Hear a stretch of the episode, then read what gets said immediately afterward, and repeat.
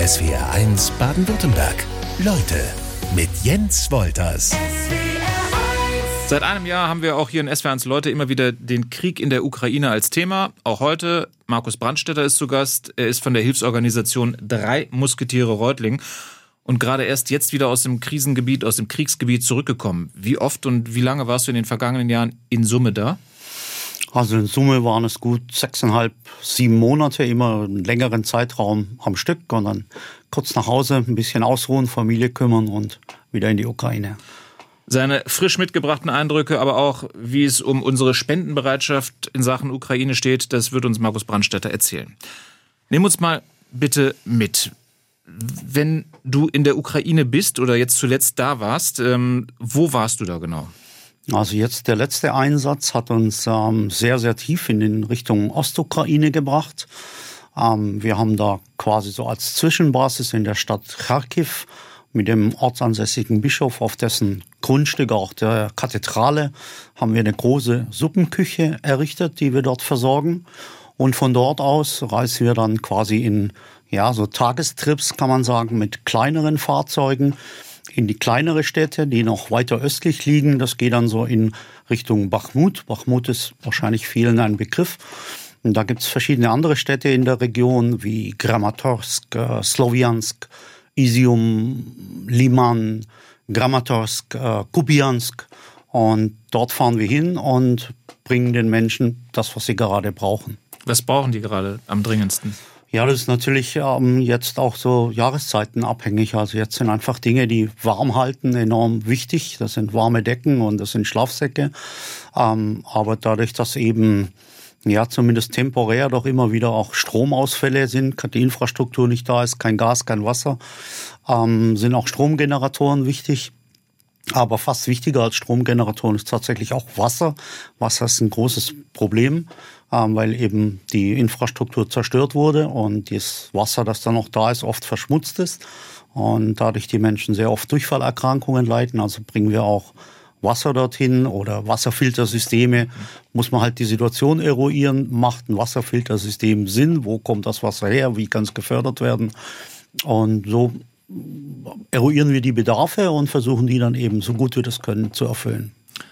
Die Bilder aus den Nachrichten sind uns alle bekannt. Da ähm, sehen wir ganz viel Elend. Ähm, trotzdem das nochmal direkt am eigenen Körper zu spüren.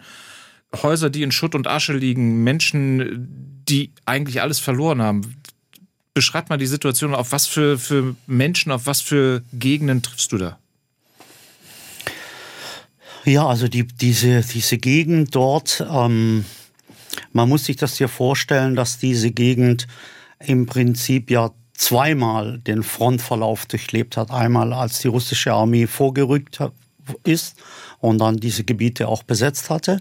Und ein zweites Mal, als die ukrainische Armee die Gebiete wieder befreit hat. Und insofern ist dort nahezu alles einfach in Schutt und Asche. Da steht fast kein Stein mehr auf dem anderen. Ähm, die Menschen, die dort sind, schwer zu beschreiben. Ähm, sie sind sehr, sehr offen, sehr freundlich. Sie sind unfassbar liebevolle Menschen, die nach einer gewissen Zeit, wenn sich so ein bisschen Vertrauen aufgebaut hat, auch zu uns als Hilfsorganisation, wer seid ihr, was sind das für Leute, das ist auch ein großes Misstrauen erstmal da. Ähm, dann sind die Menschen sehr offen. Wir versuchen dann mit den Menschen auch ins Gespräch zu kommen.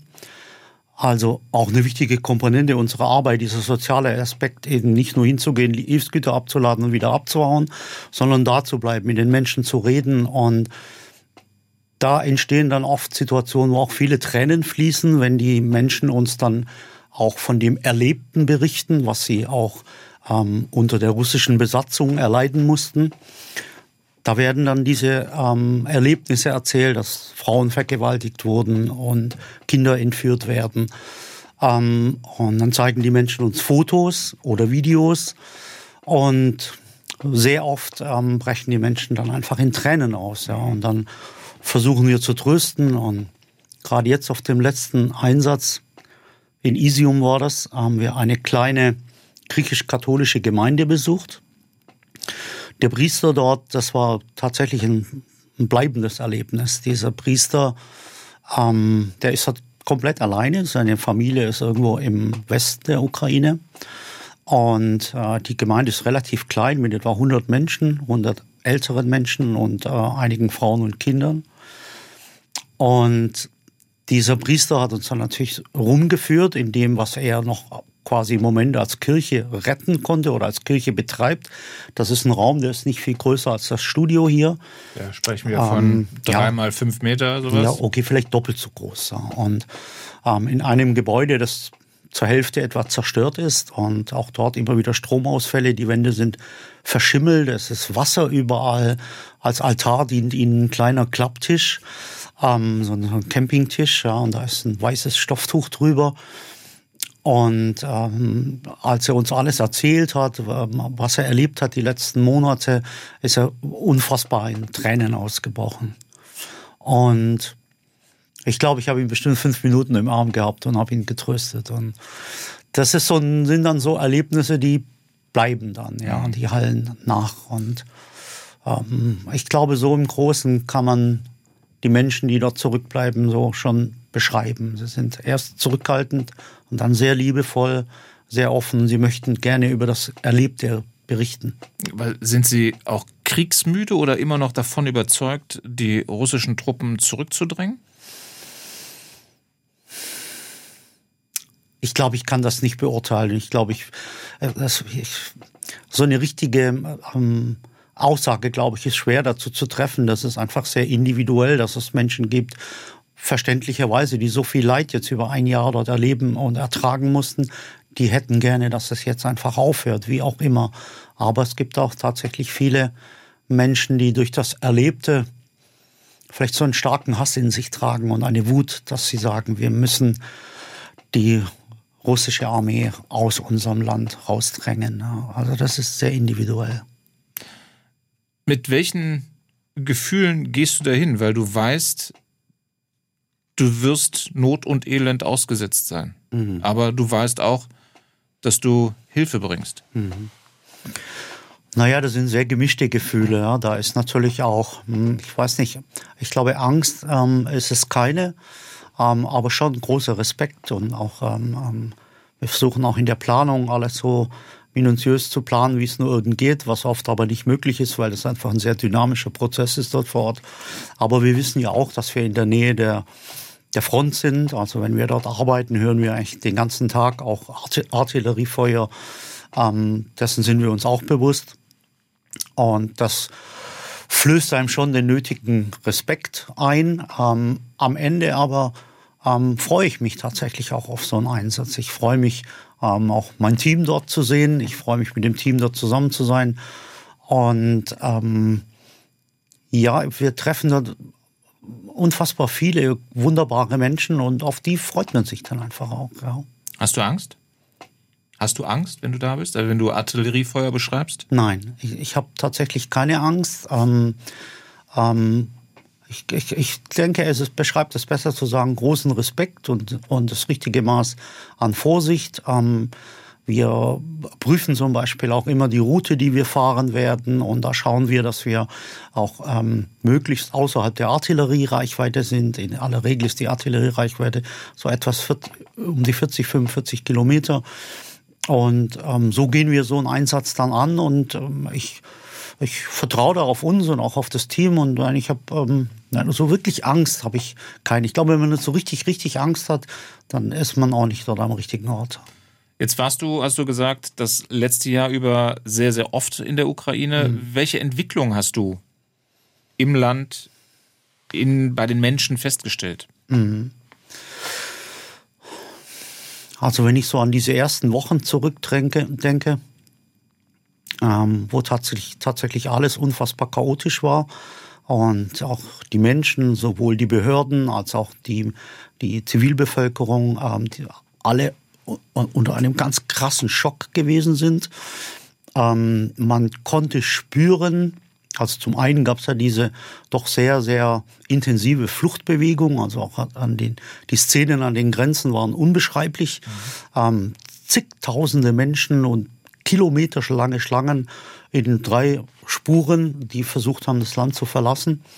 Und die Menschen, die im Land geblieben sind, haben händeringend versucht, ja, standzuhalten, etwas aufzubauen, um diesem, dieser Aggression etwas entgegenzuhalten. Also beispielsweise sind wir in Lviv an einer Universität gewesen, wo dann die Studierenden ähm, ja, Hilfspakete gepackt haben, Butterbrote geschmiert, Suppe gekocht. Ja, so hat jeder in diesem Land irgendwie seinen Teil dazu beigetragen. Ich will jetzt nicht sagen, dass inzwischen mh, hm, sowas wie Normalität eingetreten ist. Das ist es nicht, definitiv nicht. Aber man geht jetzt anders damit um. Also man ist nicht mehr so an den, unter Schock, sondern man hat ja tatsächlich dann auch relativ früh gesehen, dass man standhalten kann. Und deswegen gibt es dann doch eben viele Menschen, die auch immer noch an diese Situation glauben, ähm, dass man die Russen aus dem Land verdrängen kann. Und ja, nee, eine Normalität ist es nicht, aber ähm, man ja. geht jetzt mh, mm, irgendwie sicherer mit der Situation. Etwas souveräner, man hat gelernt, mit der Situation umzugehen. Vielleicht ist es das, oder? Ja. Die Menschen haben gelernt, mit der Situation umzugehen, jedoch, wenn man sich mit ihnen unterhält, spürt man schon auch eine gewisse Verzweiflung und auch eine gewisse ja, eine Angst vor dem, was kommt. Was soll aus mir werden? Weil gerade bei uns im Team sind vier junge Menschen, Ukrainer. Ähm, einer davon hat Jura studiert. Ähm, der sagt, äh, im Moment habe hab ich gar kein Leben. Ich weiß gar nicht, wie in welche Richtung mein Leben gehen wird. Also diese Menschen haben natürlich auch eine ganz große Zukunftsangst und ich kann ja nicht von allen reden. Ich habe ja da nur punktuelle Eindrücke, ja. aber die Menschen, die wir treffen, die mit denen ich rede, ich glaube, die werden zumindest nicht unter einer russischen Besatzung leben wollen. Never ever. Im abgelaufenen Jahr 2022 war in Deutschland die Spendenbereitschaft so groß wie noch nie. Hm. Energiekrise, Inflation hin oder her. Hm. Ähm, wie war das bei euch? Jetzt seid ihr die drei Musketiere Reutling eine eher kleinere Organisation, mhm. ein Verein. Ähm, wie habt ihr das empfunden? Ja, also wir sind eine kleine Organisation und haben natürlich auch nicht diese riesigen Marketingbudgets, um so eine Spendenkampagne national groß aufzurollen. Ich sage manchmal, gib mir das Marketingbudget von den Großen, dann rette ich die Welt. Also, aber ähm, ja, wir haben das tatsächlich auch gemerkt, dass durch diesen durch diesen Ukraine-Einsatz, wir sind ja sehr schnell vor Ort gewesen. Für uns war eigentlich am ersten Invasionstag klar, wir müssen dorthin. Ähm, und so sind wir am vierten Invasionstag auch vor Ort gewesen. Und das ist fast ein bisschen zum Selbstläufer geworden. Also wir haben nichts anderes gemacht als sonst in unserer Kommunikation. Wir haben also ein, zwei Facebook-Posts gemacht und am Ende war es das. Und ähm, da ist eine Dynamik entstanden, die uns, zumindest bei uns in der Region, dann natürlich schon sehr, sehr geholfen hat und viele Menschen, zum Beispiel die Württembergischen Philharmoniker, dann für uns ein Benefizkonzert gemacht haben. Und das ist uns natürlich ja zugute gekommen. Ja. Und die, ja, der, wobei dieser Ukraine-Einsatz, zumindest Stand heute, unser Ziel ist, sagen wir, pro Monat mindestens für 25.000 Euro Hilfsgüter ähm, in die Ukraine zu bringen. Ähm, entsprechend große Summen braucht man dann eben. Ja. Dann hast du jetzt die Chance, einen Aufruf zu machen. Ja, bitte. Ähm, wir würden uns wahnsinnig freuen. Jeder Euro zählt. Und klar, bitte spende dann die drei Musketiere Reutling e.V. Regelmäßige Reisen ins Kriegsgebiet der Ukraine hast du ähm, gemacht und äh, bei allem Schlimmen, was du erzählt hast, ähm, gibt es dann tatsächlich auch etwas Positives, weil dein Team du hast es eben schon mal so ein bisschen angerissen, erweitert wurde. Und da möchte ich einen rauspicken, nämlich Andy. Heißt, mhm. glaube ich, wenn ich es richtig gelesen habe, auf eurer Seite André eigentlich. André. Wer ist das? Welche Bedeutung hat er für dich und für euer Team? Der hat eine ganz große Bedeutung für mich persönlich und auch für das Team. Also André, Andy ist die, die gute Seele des Projektes in der Ukraine. Er ist, er kommt aus der Region Lviv und er, ist, er hat auch Jura studiert zuvor. Und wir haben ihn kennengelernt, als wir die ersten Tage vor Ort waren. Da gab es so ein, wir nannten das ein Reception Center. Hier würde man sagen Erstaufnahmeeinrichtung oder so ähnlich. Und ähm, dort haben wir ihn kennengelernt und äh, da, da gab es eine Sympathie und dann hat sich das eben so entwickelt, dass er jetzt für uns arbeitet. Also wir haben ihn auch bei uns eingestellt. Und Andy ist ein, ein ganz besonderer Mensch, weil ich ihm großes Vertrauen entgegenbringe, was bei unserer Arbeit auch nicht alltäglich ist. Das Thema Vertrauen ist ja ähm, nicht immer so ganz leicht. Aber es ist und extrem wichtig für euch. Das ist natürlich extrem wichtig, weil ja jetzt, gut, in dem Fall war ich jetzt selber viel auch vor Ort, aber wir haben ja noch in anderen Ländern auch andere Projekte und da braucht man gute Leute vor Ort, die das dann weitermachen. Und der Andi macht das. Und der Andi ist natürlich, weil er aus der Region kommt, auch super vernetzt. Er hat ähm, er kennt immer an den richtigen Stellen die richtige Leute, die richtigen Leute, das uns dann auch wieder die Arbeit leichter macht, zum Beispiel im Genehmigungsverfahren. Ähm, oder es gibt ja immer noch eine Ausgangssperre ab 20 Uhr, dass wir uns auch nach 20 Uhr noch bewegen dürfen. Und das ist alles nicht so einfach. Und Andi kümmert sich da um alles. Der arbeitet rund um die Uhr und ja, da hat sich schon eine besondere Beziehung entwickelt. Da ist fast schon sowas wie ein Sohn für mich, ja. Das heißt, das geht über die normale Arbeitskraft hinaus. Äh, normal ist ja sowieso was anderes als ähm, Arbeiten in einem Kriegsgebiet, aber ja, welche, welche Bedeutung hat dieser Mann? Also wenn du, du hast eben in einem Vorgespräch hast du gesagt, er ist auch Inspiration für mich. Mhm.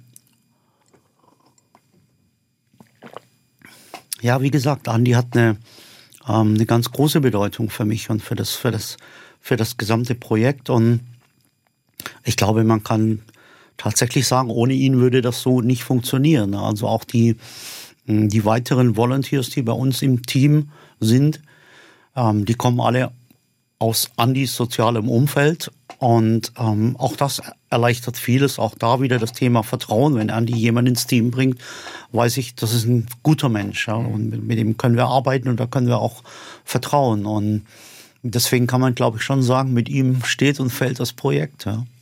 Durch solche persönlichen Kontakte macht das den Krieg für dich nochmal tragischer, mhm. nochmal handfester dann auch? Mhm. Ja, tatsächlich ist das dann so. Da gibt es dann persönliche Bindungen, die dann ähm, bei den Menschen anfangen. Dann entsteht aber auch eine, eine Bindung, eine Perspektive auch auf das Land.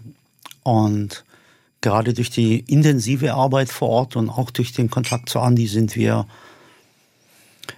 ja auch bei den Familien eingeladen. Wir haben beispielsweise die, der, der, das Osterfest gemeinsam verbracht und ähm, da entstehen dann persönliche Bindungen, die ja, die das Ganze noch mal ein Stück weit verändern. Es ist Andi die absolute Ausnahme. Ähm, wenn du in der Ukraine bist, erlebst du aber ansonsten durchweg ja dramatisches, trauriges. Du hast eben gesagt, Angst hast du nicht, aber ähm, gehörigen Respekt. Wie verarbeitest du das alles? Wenn du jetzt im vergangenen Jahr vom 24. Februar 2022 bis heute viele, viele Monate da gewesen bist.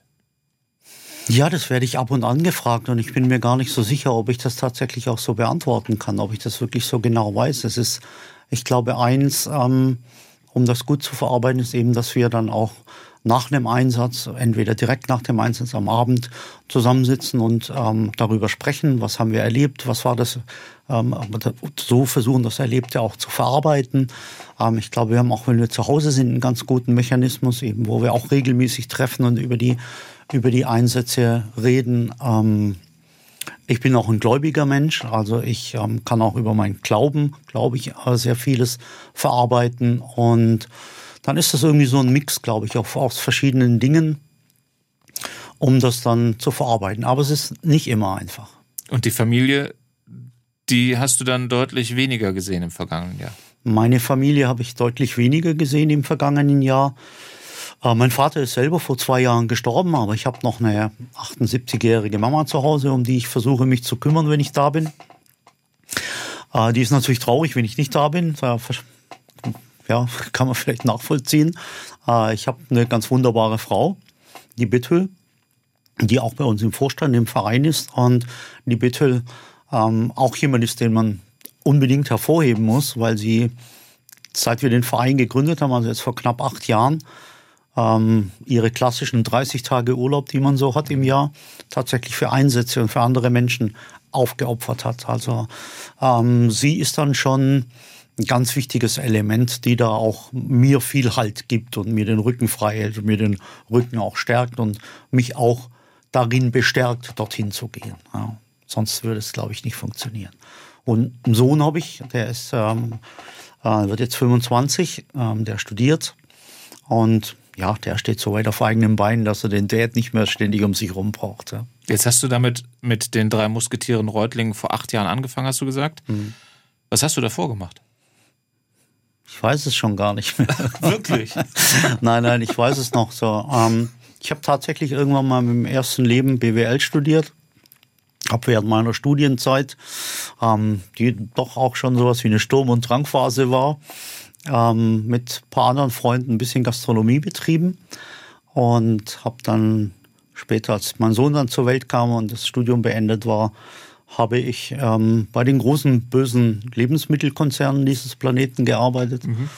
und habe da tatsächlich, kann man sagen, so was wie Karriere gemacht. Also ich bin am Ende dort ähm, dann im Management gewesen, im Vertrieb und Marketing und habe den Vertrieb für Deutschland, Schweiz und Österreich, das sogenannte Dachgebiet, zu verantworten gehabt. Und das habe ich dann irgendwann an den Nagel gehängt und habe Bist auf die gute Seite gewechselt. Und bin dann auf die gute Seite gewechselt, ja, den gut dotierten Job in die Schublade geschoben und gesagt, ich möchte jetzt Hilfsprojekte entwickeln und durchführen. Gab es eine Initialzündung? Gab es irgendein Ereignis, wo du sagtest, das äh, war der Auslöser fürs Ganze? Ja, das war schon die, die, die, die Flüchtlingsthematik 2015. Das war dann auch die Zeit, wo wir quasi auf unseren ersten Einsatz gegangen sind. Ein wirklicher Einsatz war das damals noch nicht. Wir haben einen Freund in der Türkei, der auch einen, äh, einen Verein hat. Und ähm, mit dem haben wir gesprochen, der hat uns quasi ähm, eingeladen. Und dann haben wir dort in den inoffiziellen Flüchtlingssiedlungen ähm, an der türkischen Westküste gearbeitet. Und das war schon die Initialzündung. Wir haben das dann kurz darauf noch ein zweites Mal gemacht. Und dann habe ich gesagt, ich will das alte Leben so nicht mehr. Wie groß ist eure Organisation? Also wie viel, wie viel Manpower habt ihr? Wie viele Männer und Frauen sind da zusammen, kommen da zusammen und helfen? Na, also definitiv zu wenig. Ähm, ich glaube, vom Workload her könnten wir wahrscheinlich mindestens vier, fünf Vollzeitkräfte bei uns einstellen. Na, das geht aber leider nicht so einfach als Verein. Aber in Summe, ja, wir haben ja dann auch ähm, durch unsere Arbeit in der Türkei auch ein, weil wir als drei Musketiere Reutling e.V. in der Türkei nicht akkreditiert sind, haben wir dann in der Türkei einen Verein gegründet. Ein Partnerverein oder was? Oder Im Prinzip ist es unser Verein. Also man könnte jetzt sagen ein Schwesternverein, ja, okay. aber jetzt Bethül, die dort bei uns zweite Vorsitzende ist, ist dort erste Vorsitzende. Okay. Ähm, ja, also kann man aber auch sagen, unser Schwesternverein oder wie auch immer.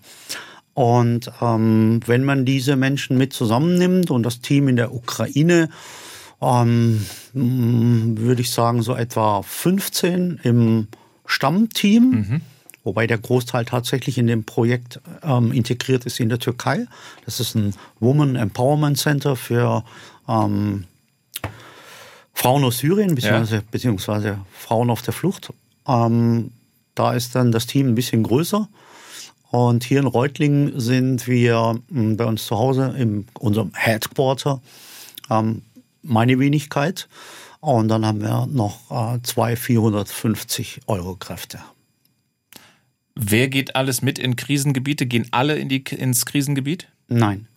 Hm, ähm, ach ja, Vereinsmitglieder haben wir dann auch noch ein paar. Das sind aber auch nicht so viele. Ich glaube so, ich glaube 19 oder so. Ja. Aber nein, es gehen nicht alle mit in die Krisengebiete. Ähm, das hat verschiedene individuelle Gründe.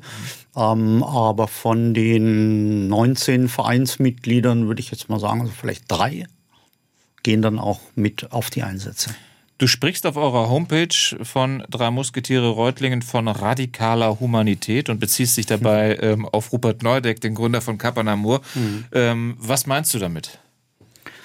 Naja, es geht uns darum, einfach den Mensch, der in Not ist, den Mensch zu sehen. Und wir den Mensch, der in Not ist, ähm, ungeachtet seiner Hautfarbe, ungeachtet seiner Herkunft, seiner Religion, seines Alters oder sexueller Vorlieben ähm, beizustehen und ihn als Mensch zu unterstützen. Und da machen wir einfach keine Unterschiede und deswegen radikale Humanität.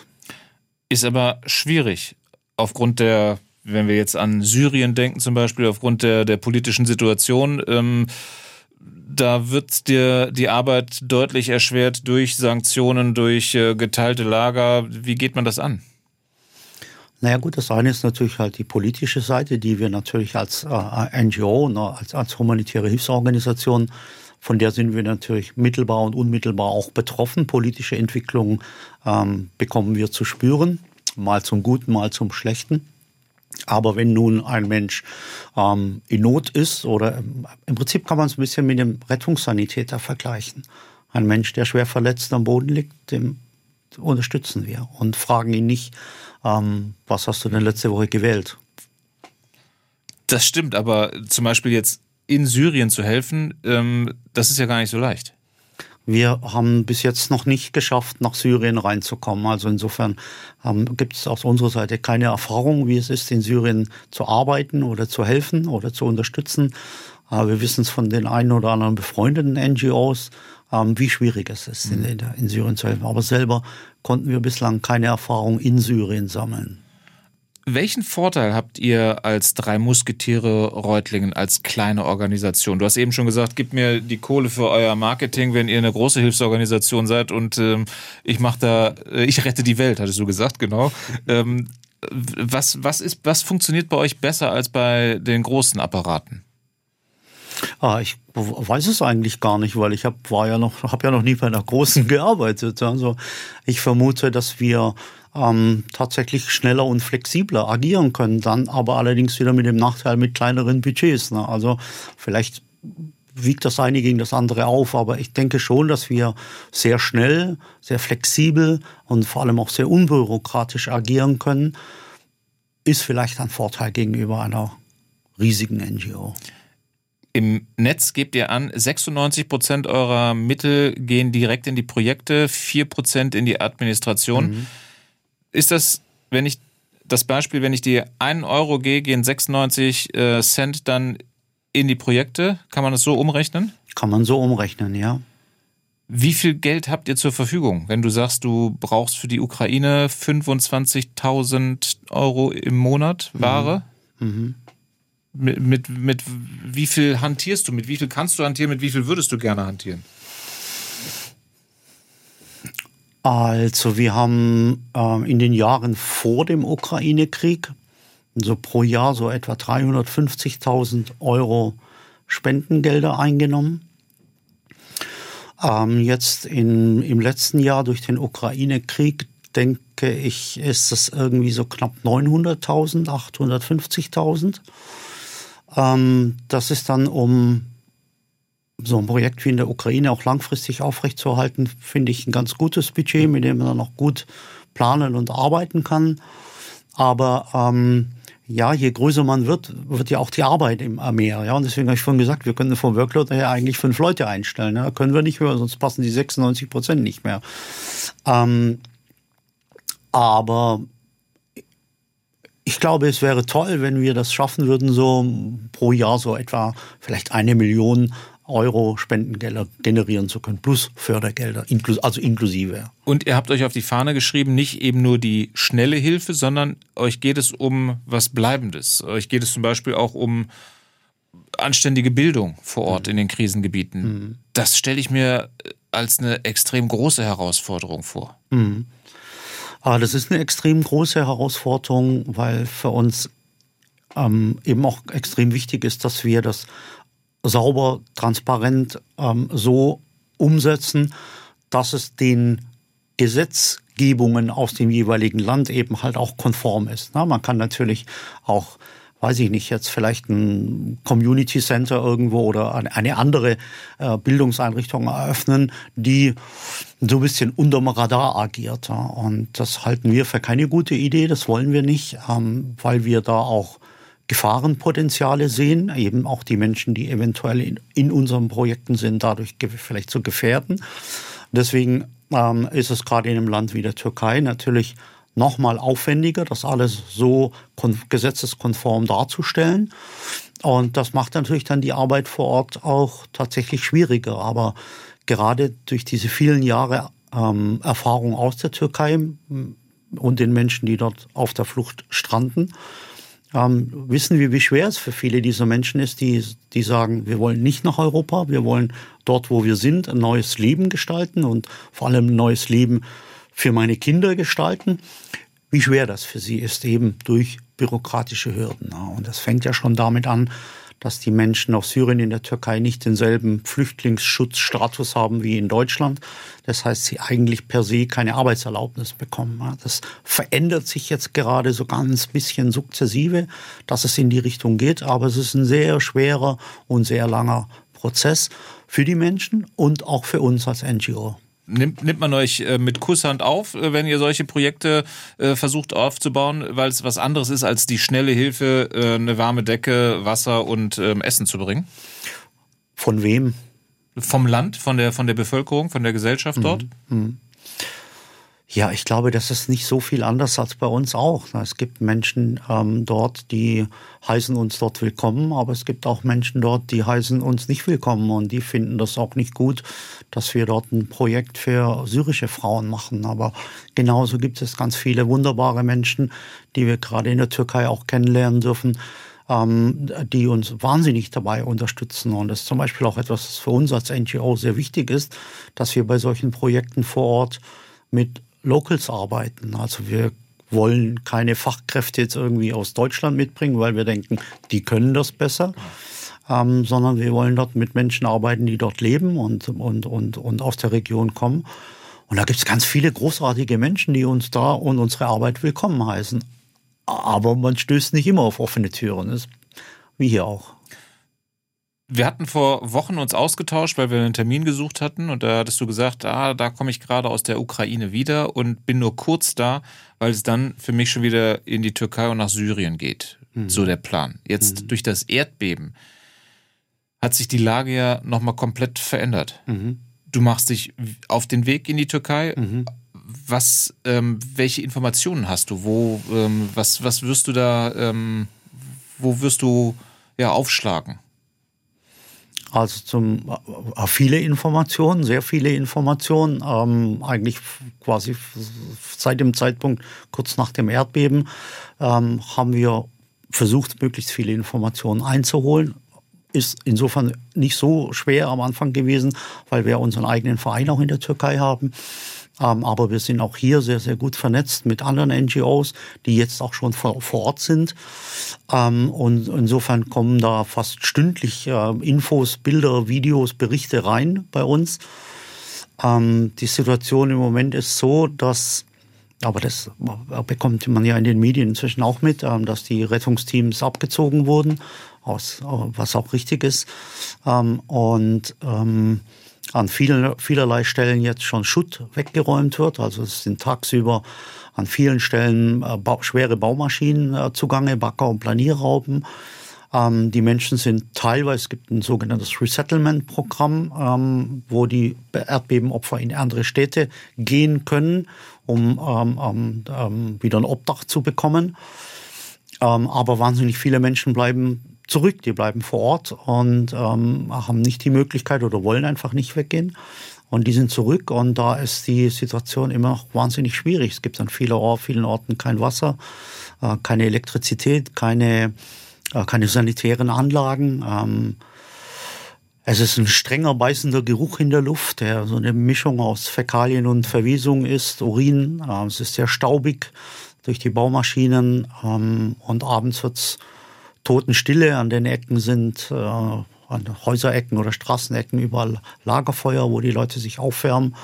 Das sind schon postapokalyptische Szenen, die sich dort abspielen. Auf beiden Seiten, in beiden Ländern. Aber ihr habt auch über Syrien genau die, gleichen, die gleiche Menge an Informationen? Nein, nicht okay. die gleiche Menge. Das ist viel, viel punktueller. Was bringst du mit mit deinem Team, wenn du dorthin fährst? Der Plan ist jetzt erstmal nach ähm, Antakya zu gehen, ähm, ähm, beziehungsweise in die Region Hatay. Und ähm, ja, wie vorhin erwähnt, wir sind da ganz gut vernetzt und haben da gute Ansprechpartner. Äh, das heißt, wir werden dort mit einem achtköpfigen Team aufschlagen. Ähm, mit dem Ansprechpartner vor Ort werden wir an zwei Stellen ähm, sowas wie eine Feld- oder Suppenküche errichten, um die Menschen dort ähm, mit Lebensmitteln, mit Nahrung zu versorgen. Durch die Vernetzung vor Ort ähm, wissen wir, wo es auch entlegenere Dörfer und kleinere Städte gibt, die vielleicht sogar bis heute noch niemand gewesen ist. Das Gebiet ist ja umfasst, glaube ich, zwei Drittel der Bundesrepublik. Ja, das ist ja unfassbar. Ähm, und da wollen wir hingehen und ähm, äh, Hilfsgüter bringen die Bedarfe ändern sich ständig. Ähm, das waren vor ein paar Tagen, waren es noch Dinge, die warm halten. Inzwischen ist es ab nächster Woche schon etwas wärmer. Es hat nur noch 8 Grad nachts und 15 bei Tag. Also verändert sich dann da auch wieder der Bedarf. Aber Wasser ist ein ganz großes Thema. Die WHO warnt ja jetzt schon, man muss aufpassen, dass da die Cholera nicht ausbricht. Ähm, ist Wasser ein ganz großes Thema. Ähm, für die Frauen das Thema Hygiene, das heißt Unterwäsche. Die, die Menschen spenden hier zwar bergeweise ähm, Kleidung, was ich nicht gut finde. Aber trotzdem haben die Frauen keine Unterwäsche. Und wir leisten zum Beispiel so einen kleinen Beitrag in unserem Woman Empowerment Center, wo wir auch einen Textilbereich haben, wo wir jetzt für die Frauen im Erdbebengebiet, ich weiß nicht, drei oder 4.000 Sets Unterwäsche gerade für sie produzieren. Warum findest du Kleiderspenden nicht gut? Also ich finde es tatsächlich sogar ein Stück weit anmaßend, dass wir dann zum Beispiel hier aus Deutschland denken, wir müssten jetzt in so ein weit entferntes Land Kleidung bringen. Ähm, die Erfahrung machen wir einfach in allen Krisengebieten. Es ist äh, in der Türkei jetzt, nehmen wir das als, akut, als aktuelles Beispiel, äh, so gewesen, dass quasi am selben Tag des Erdbebens in der Türkei ähm, die Menschen angefangen haben, Kleider zu sammeln. Und diese Kleider sind dann auch relativ schnell vor Ort. Bei Kleidersammlung ist es wichtig, man muss sich auch über die Logistik Gedanken machen. Das heißt, ich kann nicht einfach einen Plastiksack voll Klamotten stopfen, sondern ich muss die sortieren. Ja, ich muss die in Kartons packen und auf den Karton beschriften. Dann steht da drauf T-Shirt M, T-Shirt L, Sweatshirt XL damit die Helfer vor Ort, weil die haben gar keine Zeit. Die können nicht in den Müllsäcken wählen und gucken, dass sie ein T-Shirt finden, das jetzt jemandem passt. Deswegen landen die im Prinzip alle auf dem Müll.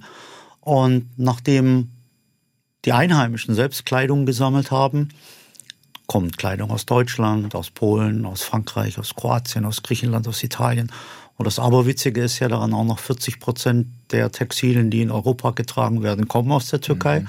Und jetzt werden sie wieder zurückgebracht. Also Kleidung spenden ist ähm, unnötig. Es, äh, ich weiß, da gibt es so einen Helferreflex.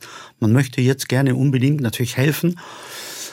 Aber auch jetzt ähm, spüren wir das, dass nachdem gesammelt wurde und die Menschen merken, wie schwierig auch die Lust, Logistik überhaupt zu lösen ist, rufen sie bei uns an und sagen, hey, wir haben 1200 Kartons ähm, Kleiderspenden, kann ich dir die bringen?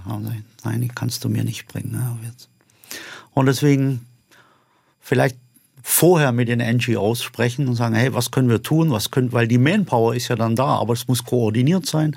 Lass uns gemeinsam was Gutes machen, so dass es den Menschen vor Ort auch hilft. Aber diese bergeweise Müll hilft leider niemandem. Aber es ist auch nicht so, dass es nur um Geld geht. Ne? Also äh, äh, finanzielle Spenden sind natürlich immer ähm, gut zu gebrauchen, aber ähm, es darf auch so ein bisschen krisenorientiert sein. Was, ähm, also ich kann mich dran erinnern, dass ich für die Ukraine erste Hilfesets ähm, äh, gekauft habe ähm, und die mit auf den Weg in die Ukraine ge geschickt habe. Sowas, darum geht's ja auch wahrscheinlich. Ja, aber auch da macht es Sinn, sich eben mit quasi den Profis abzustimmen und das zu besprechen, gerade auch das Thema Erste-Hilfe-Set. Ähm, auch das haben wir natürlich auch erlebt, dass die Leute gekommen sind und haben Verbandskästen gespendet. In dem Verbandskasten ist ehrlich gesagt kaum was Brauchbares drin, um Menschen, die dann auch vielleicht Kriegsopfer wurden, ähm, zu versorgen.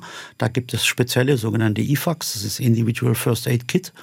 Ja, da sind also Kompressionsbinden, blutstillende Mittel und so drin, weil tatsächlich, wenn ein Mensch ähm, in einer Kriegsgegend durch eine Schrapnell oder etwas verletzt wird, ähm, ist so, dass 80 Prozent der Menschen verbluten. Und deswegen braucht man spezielle, müssen spezielle Dinge in diesen First Aid Kits drin sein, damit sie dann vor Ort tatsächlich auch Leben retten können. Und deswegen ähm, die Bedarfe ändern sich schnell und ständig. Und deswegen ist es gut, mit den Menschen zu sprechen, die diese Bedarfe zu eruieren und dann zu versuchen, gemeinsam diesen Bedarf zu decken.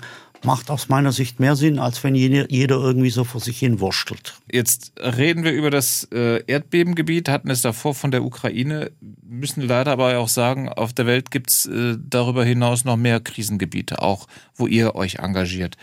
Vernachlässigt man die aufgrund der aktuellen Lage in der Ukraine und in Syrien und der Türkei automatisch?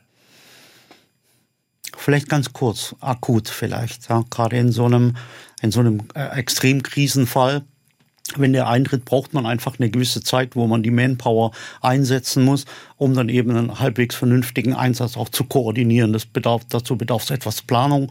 Bei uns etwas mehr als jetzt bei den äh, großen Rescue-Teams. Die sind so vorbereitet, dass sie innerhalb kürzester Zeit Paletten per Flugzeug ins Krisengebiet äh, fliegen können. Das können wir nicht. Ähm, deswegen brauchen wir ein bisschen mehr Vorbereitungszeit. Aber die anderen Projekte darf man natürlich nicht vernachlässigen. Die muss, die müssen, es muss weitergehen. Die Menschen, die jetzt in, in, in der Ostukraine unter dem Bombenhagel leiden, die können ja nichts dafür, dass in der Türkei die Erde gebebt hat. Wie unbefriedigend ist das für dich zu wissen, das, was wir machen mit einer engagierten kleinen Organisation wie Drei Musketiere Reutlingen, ist halt nur ein Tropfen auf den heißen Stein. Ja, aber stetes Wasser hüllt den Stein. Also deswegen, ähm, ich, wir sind da nicht tatsächlich traurig drüber. So ein bisschen unser Leitspruch ist auch, das ist ein Satz, der, glaube ich, aus dem Koran und, glaube ich, aus, aus der Tora kommt. Wenn du einem Menschen das Menschen das Leben rettest, ist es, als rettest du die ganze Menschheit. Und das ist so ein bisschen schon das, was uns antreibt, ja, dass wir sagen, wir wissen, dass wir nicht ähm, die Welt retten können und wir wissen, dass wir auch nicht jedem Menschen, der irgendwo auf diesem Planeten in Not gerät, beistehen können. Das schaffen wir natürlich nicht. Das wissen wir, das sind wir uns bewusst. Ich glaube, den Anspruch haben wir auch nicht. Und deswegen ähm, tun wir mit unseren bescheidenen Mitteln das, was wir können, nach Kräften. Und deswegen ähm,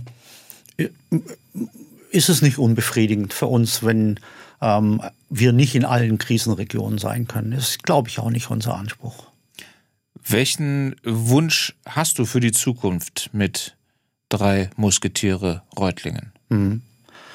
Ich würde tatsächlich gerne einen Weg finden und wir arbeiten dran, zwei bis drei Mitarbeiter zu haben bei uns im Headquarter, um dann tatsächlich vielleicht doch nochmal die eine oder andere Krisenregion auch mehr zu bedienen können, zu können, vor allem auch langfristig zu bedienen können. Langfristig, gerade wie unser Woman Empowerment Center in der Türkei, ist natürlich eine Finanzierung viel, viel, viel schwieriger als jetzt im Akutfall bei einem Erdbeben oder auch bei Kriegsbeginn der Ukraine sind in relativ kurzer Zeit sehr viele Spenden eingegangen. Das lässt aber verständlicherweise irgendwann nach. Aber so ein Projekt wie das jetzt in, in Izmir, wo wir auch für viele Menschen verantwortlich sind, das dann nachhaltig zu finanzieren, wird dann wahnsinnig schwierig. Und auch dafür braucht es professionelle Leute, die dann wissen, wo, an welcher Stelle kann man welche Fördergelder beispielsweise beantragen. Aber dafür bedarf es wiederum Manpower. Das heißt, ich, der Traum wäre, glaube ich, so ein Stammteam mit fünf Menschen zu haben bei uns im Headquarter. Und dann wäre das schon ganz schön gut. Ich drücke euch die Daumen, dass das ähm, mal so weit kommt, dass ihr das auf die Reihe kriegt. Wir arbeiten dran. Markus Brandstätter in SWRs Leute, danke, dass du hier warst. Ähm, wirklich größten Respekt vor eurer Arbeit ähm, und äh, toi toi toi für den nächsten Trip in die Türkei und nach Syrien. Danke, können wir brauchen und nehme ich mit. SWR 1 Baden-Württemberg. Leute, wir nehmen uns die Zeit.